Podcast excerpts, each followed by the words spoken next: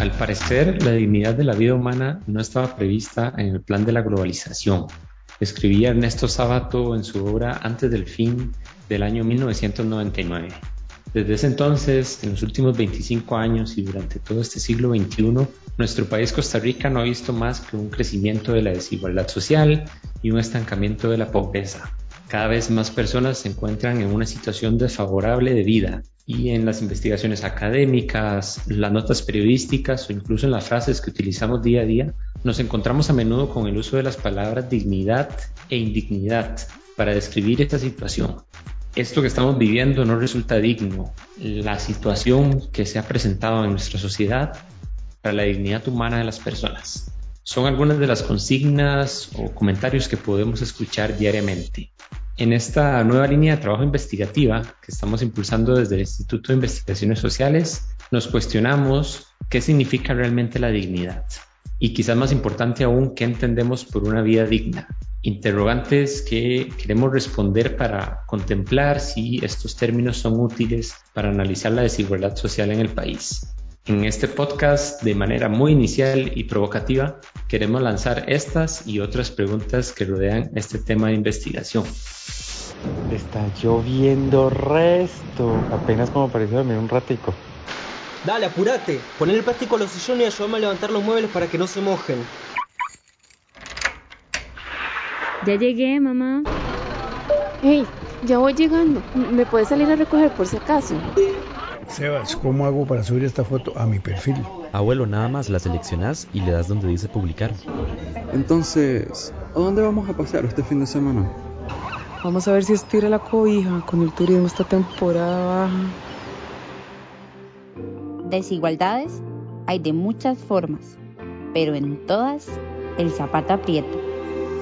Mi nombre es Kun Forent, yo soy investigador del Instituto de Investigaciones Sociales. En este momento también tengo el honor de dirigir el instituto y juntos con Daniel Alvarado estamos en este proyecto como investigadores estudiando la dignidad y en particular el ingreso y el salario digno. Un gusto saludarte, Kun. Mi nombre es Daniel Alvarado. Soy investigador asociado al Instituto de Investigaciones Sociales y bueno, pues también estamos aportando un poquito aquí junto a otras personas que queremos aprovechar para agradecer a Lorenzo Ramírez y Andrés Jiménez en ver cómo estas categorías de dignidad e indignidad nos sirven para analizar la desigualdad social. Nos preguntamos en esta investigación como pregunta inicial, ¿qué entendemos por dignidad? Y esto nos lleva hacer un recorrido histórico sobre el concepto y vemos que desde los filósofos griegos ya se empieza a hablar el tema de la dignidad y se entiende inicialmente más como un valor ideal, algo a lo que tenemos que aspirar y se asocia al tema de la autonomía como motor para ejercerla. Entonces dignidad se ve como un fin en sí mismo y en otras lecturas de la historia vemos que se va transformando el concepto. Una referencia muy importante es la Declaración Universal de Derechos Humanos, adoptado y proclamado por la Asamblea General en 1948, donde dicen que todas las personas nacen libres e iguales en dignidad y derechos. Ahí ya se hace mención explícita a la palabra dignidad. Esos derechos humanos buscan la protección y el desarrollo de la dignidad humana y esto implica varias cosas, ¿no? Evitar tratos inhumanos, velar por la capacidad de definir proyectos de vida, satisfacer necesidades básicas, es también por donde vamos a ir como afinando la definición nosotros y respetar la identidad. Ahora, para llegar a una respuesta a la pregunta de qué es una vida digna, creemos que es aquella que permite la capacidad de tener oportunidades y trabajo para las necesidades básicas, pero nosotros creemos que va más allá de lo mínimo, ¿no? Como que tenemos que sobrevivir, claro, pero también tenemos que asegurar de que tengamos acceso a todos los aspectos de la vida con un cierto estándar mínimo en mente. Y eso nos lleva a discutir la definición de una vida digna.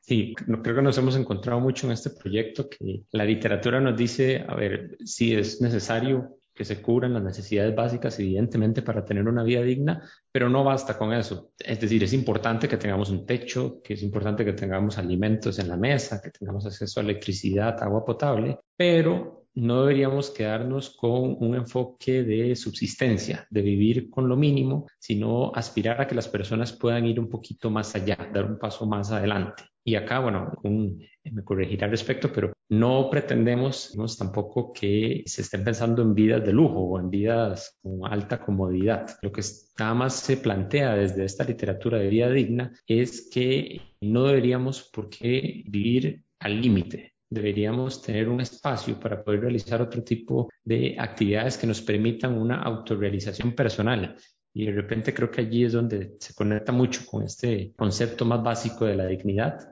de provocar y, permitir a las personas que realmente con sus vidas puedan definir sus propios proyectos, definir sus propias rutas, sus propios caminos y que eso les lleve a una autorrealización como tal y a una satisfacción como tal de sus vidas como personas y seres humanos. Entonces, ahí sigue otra pregunta. Si consideramos que nuestras vidas o las de otras personas son dignas, ¿verdad? Si tenemos este estándar que acaba de definir Daniel, que es un poco más que lo mínimo y un poco, que va un poco más allá, entonces, automáticamente nos preguntamos si esto implica, si tenemos ese estándar, si hay otras personas que están viviendo vidas indignas. Y creo que ahí muy rápidamente vamos a los datos ¿verdad? de la pobreza, del trabajo informal, de los derechos laborales, pues porque son reflejos de cómo vive la gente y cómo gana la gente el dinero que necesita para poder alcanzar esa dignidad. Y si vemos solo en Costa Rica que hay contextos en Centroamérica, en ese caso mucho, más agudas, pero si vamos, por ejemplo, al tema de la pobreza, vemos acá que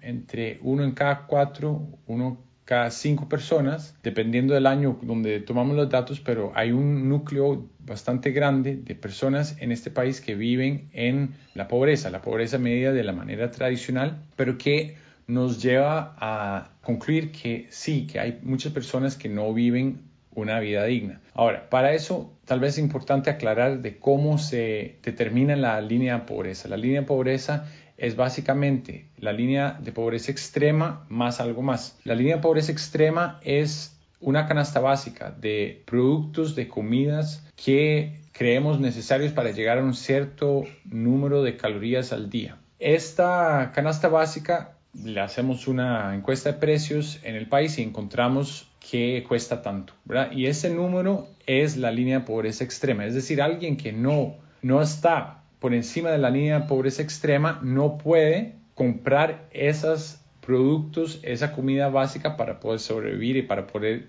llegar a ese nivel de calorías que habíamos establecido como el mínimo. Ahora, la línea de pobreza lo que hace es que agrega a eso un factor de expansión para todo lo demás, porque claramente no solo es la comida, pero tenemos vivienda, tenemos salud, tenemos educación, tenemos cultura y recreación, tenemos comunicaciones, etcétera, ¿verdad? Y todo esto implica también un costo. Entonces lo que hacemos es que tomamos ese paquete de la línea de pobreza extrema, que es la canasta básica, lo multiplicamos por un factor y esto nos lleva a la línea de pobreza, que es la comida más todo lo demás. Y si vemos que un cuarto de las personas en Costa Rica, históricamente considerada como una excepción en la región, no puede ni siquiera comprar ese paquete de productos que es todo lo demás que no tiene entonces acceso adecuado a todas estas cosas, educación, vivienda, etcétera, porque el costo le supera su ingreso. Bueno, creemos que se puede decir de antemano que sí, estamos en una situación donde hay muchas personas que no tienen vidas dignas. Ahora, nosotros sí tenemos una respuesta a esta forma de medir porque sigue siendo un poco no normativo. Le falta un poco de, unos elementos normativos para poder cumplir con una definición de dignidad que nos gusta más que la línea de pobreza.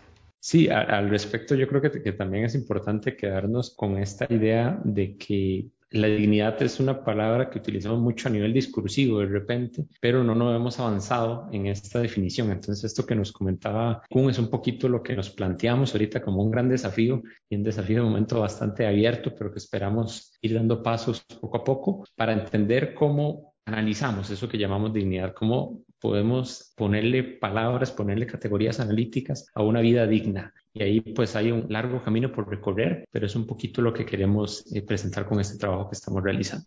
Ahorita vamos a un pequeño corte, pero después queremos retomar una pregunta que nos hacemos, que es si el dinero o la capacidad adquisitiva nos otorga esta dignidad. ¿verdad? Si, si nosotros queremos tener ese reto de ir un poco más allá de lo mínimo, Pero entonces, ¿cómo podemos entenderlo y cómo podemos medirlo? Pero la pregunta que vamos a responder ahora es si el dinero nos otorga la dignidad y para eso nos llamó mucho la atención una intervención del historiador holandés Rutger Bregman. Él escribió un libro, se llama Utopía para Realistas, muy recomendado, pero en esta charla que tomamos un pequeño extracto, él habla un poco de la importancia del dinero para tomar decisiones que podríamos tal vez clasificar como racionales. Al faltar ese dinero, que cualquier persona tomaría decisiones que tal vez no tienen mucho sentido porque nos afecta, nos afecta el hecho de no tener en este sistema en que vivimos la capacidad de lidiar con riesgos sociales, la capacidad de comprar lo que necesitamos para sobrevivir y sobrevivir bien y vivir en dignidad. Entonces vamos a escucharlo y después volvemos. Desigualdades hay de muchas formas, pero en todas el zapato aprieta. The effects of living in poverty, it turns out, correspond to losing 14 points of IQ. Now, to give you an idea, that's comparable to losing a night's sleep or the effects of alcoholism. It turns out that people behave differently when they perceive a thing to be scarce. And what that thing is doesn't much matter, whether it's not enough time, money, or food. You all know this feeling when you've got too much to do or when you've put a breaking for lunch and your blood sugar takes a dive. You know, this narrows your focus to your immediate lack, to the sandwich you've got to have now, the meeting that's starting in five minutes, or the bills that have to be paid tomorrow. So the long-term perspective goes out the window. You could compare it to a new computer that's running 10 heavy programs at once. It gets slower and slower, making errors, Eventually it freezes, not because it's a bad computer, but because it has too much to do at once. And the poor have the same problem. They're not making dumb decisions because they are dumb, but because they're living in a context in which anyone would make dumb decisions. Here's what I've learned. When it comes to poverty, we, the rich, should stop pretending we know best. We should stop sending shoes and teddy bears to the poor to people we have never met.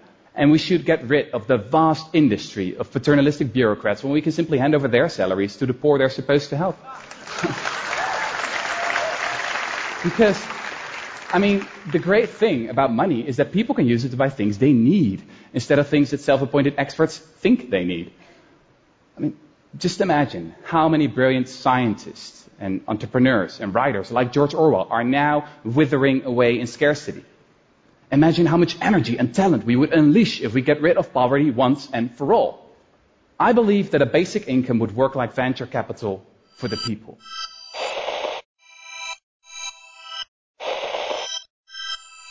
Bueno, entonces ahí escuchamos a Rutger Bregman. Daniel, ¿vos crees que el dinero entonces es la pregunta que nos hacemos y que todavía no tenemos ¿verdad? una respuesta definitiva, pero si el dinero nos otorga esa dignidad? Creo que primero que todo, para nadie mentira que el dinero, el ingreso, tener una buena capacidad adquisitiva, pues nos facilita naturalmente tener eso que podríamos llamar una vida digna. Si la pregunta fuera, ¿es el criterio único para poder llegar a una vida digna? Allí es donde creo que podríamos empezar a explorar un poquito más si realmente alcanza o no con tener un ingreso suficiente. Por poner un par de ejemplos, si tenemos un buen nivel de ingreso, una buena cantidad de dinero que recibimos por nuestro trabajo, pero ese trabajo nos implica estar todas las horas del día trabajando, todos los días a la semana, tenemos muy poco espacio para convivir con nuestras familias, con amistades, para realizar otro tipo de actividades. Ahí, a pesar de que tengamos un buen dinero, no sé si alcanza para llamarlo una vida digna. También otro ejemplo que nos puede sonar tal vez un poco lejano a la realidad costarricense, de repente no tanto, pero si tuviésemos mucho dinero, pero no vivimos en un lugar que tenga servicios de agua potable y por más que yo tenga muchísimo dinero no puedo acceder al agua potable, entonces allí otra vez como que se nos queda corto el hecho de simplemente tener un buen ingreso, tener un buen salario, nos invita a la reflexión a que tiene que ir de la mano con otros factores y poder tener acceso a otras oportunidades y a otras condiciones. Entonces, para responderte la pregunta directamente, pues nos parece que no es el único criterio suficiente a partir de lo que hemos estado viendo en el proyecto, pero evidentemente es algo que tiene que tomarse en cuenta. Y como bien comentabas anteriormente, estas medidas unidimensionales que se le llaman de la pobreza, la línea de pobreza, salario mínimo, pues se quedan a veces solo en eso, aunque si tenemos cierta cifra de dinero, eso debería ser suficiente para tener una buena vida. Enfoques como el de la dignidad o como el de la desigualdad desde un punto de vista multidimensional nos invitan a explorar más, a ver otras categorías de análisis y creo que allí es donde va dirigido también este proyecto. Y este más de lo que habla Daniel, nosotros lo tratamos de captar ¿verdad? a través de estándares mínimos que incluimos en el monto que pensamos que entonces permitiría una vida digna. Entonces ahí está la pregunta de cómo podemos medir esa dignidad para hacerla más operacionalizable. Y eso exige una definición más concreta. Lo que pensamos ahí es que hay varias formas de entrarle, hay varias metodologías que hablan del ingreso digno o salario digno. Hay una metodología en particular que nos llama mucho la atención, que nos gusta, que se llama la metodología ANCA. Y esa definición que se propone ahí es, bueno, en ese caso se habla del salario en una remuneración, pero nosotros lo traducimos a un ingreso por familia. Entonces el ingreso que recibe una familia en un lugar determinado que es suficiente para permitirle a esa persona y su familia ¿verdad?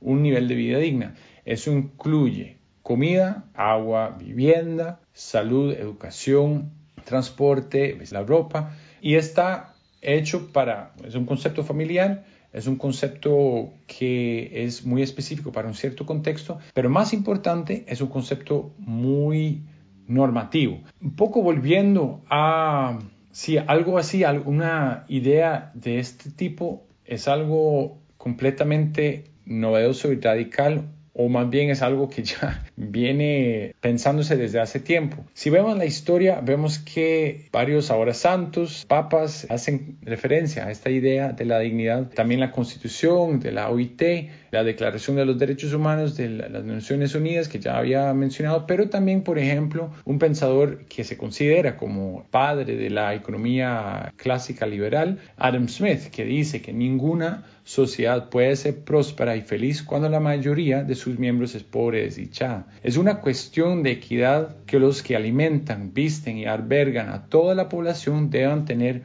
una parte del fruto de su propio trabajo como para que ellos también puedan estar bien alimentados, vestidos y alojados. Eso lo escribió en 1776. Entonces creo que, bueno, ahí también presidentes de Estados Unidos han hecho referencia de otros países también, ¿verdad? Como si una idea como que bastante ya en el mainstream. Lo que pasa es que esta propuesta de medición que nosotros tenemos nos interesa porque va mucho más allá de ese problema de la línea de pobreza que les decía antes. El problema de la línea de pobreza es que deja, digamos, en ese factor de expansión que expliqué antes, en una caja negra. Es decir, que no toma en cuenta si lo que estamos gastando para vivienda realmente implica que estamos viviendo en una casa que cumple con estándares mínimos, que es una buena casa. Entonces lo deja en una caja negra y Así también tenemos como problemas de extrapolación para los otros gastos que tenemos. Entonces, lo que hace esta propuesta es que trata de definir el costo de una vida básica, o sea, es básica lo que dijo Daniel antes, de que no estamos hablando de un nivel de lujo,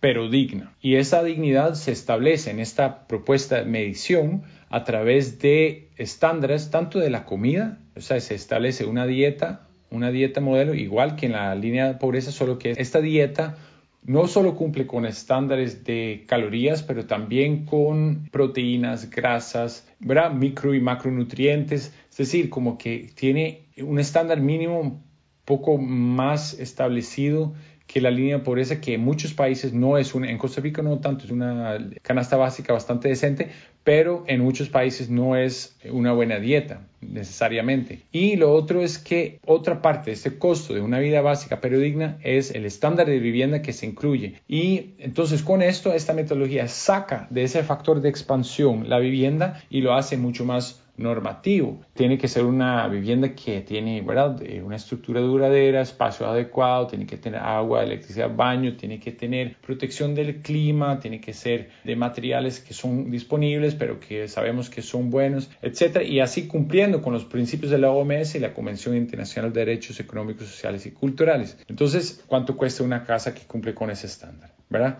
Entonces tenemos el costo de la comida y el estándar de vivienda que se calculan por aparte y después todo lo demás.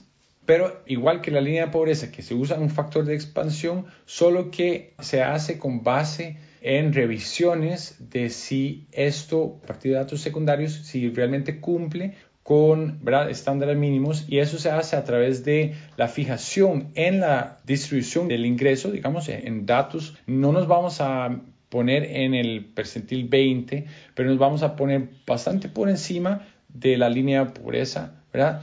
Esto como para asegurarnos que las familias que tomamos como referencia para sus gastos de salud, educación, transporte, etcétera, son familias que no viven en una situación de indignidad y que esa sea la forma en que vamos a medir, ¿verdad? O todas esas otras necesidades esenciales. Entonces, ahí a todo esto, ¿verdad? Eso lo llamamos el ingreso digno, que es el costo de una vida básica pero digna para una familia de referencia, le agregamos un margen de eventos inesperados. Entonces, esa es nuestra propuesta de la medición de la dignidad. Y un aspecto adicional por allí que nos llamó mucho la atención de esta metodología que en momento estaríamos o sea, la damos con buenos ojos para utilizar en nuestro proyecto, es que se sitúa territorialmente. Nos invita, digamos, a poner la, la mirada sobre los distintos territorios. Será igual lo que yo pueda considerar una vida digna si vivo en San José a si vivo en Limón. Será lo mismo incluso dentro de una misma provincia si vivo en Gromoser o si vivo en otra comunidad como la Carpio.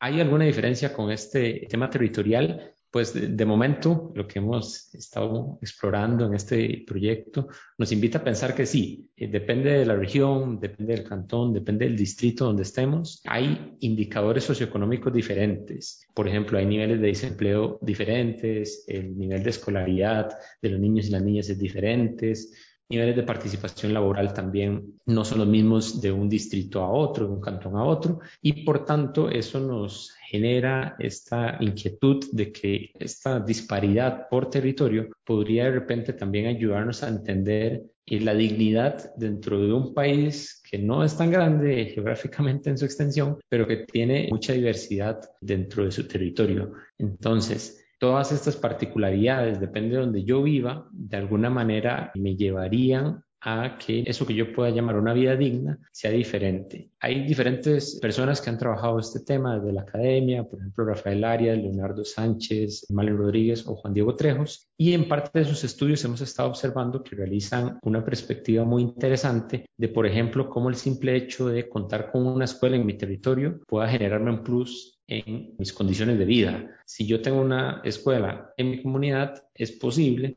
que mi nivel de escolaridad sea mayor. Si mi nivel de escolaridad es mayor, es posible que luego me pueda vincular a ciertas actividades productivas que ocupan cierta formación básica y si me vinculo a esas actividades productivas, es posible de nuevo que tenga un mejor ingreso y por tanto pueda mejorar no solo las condiciones de vida personales, sino también las de mi familia.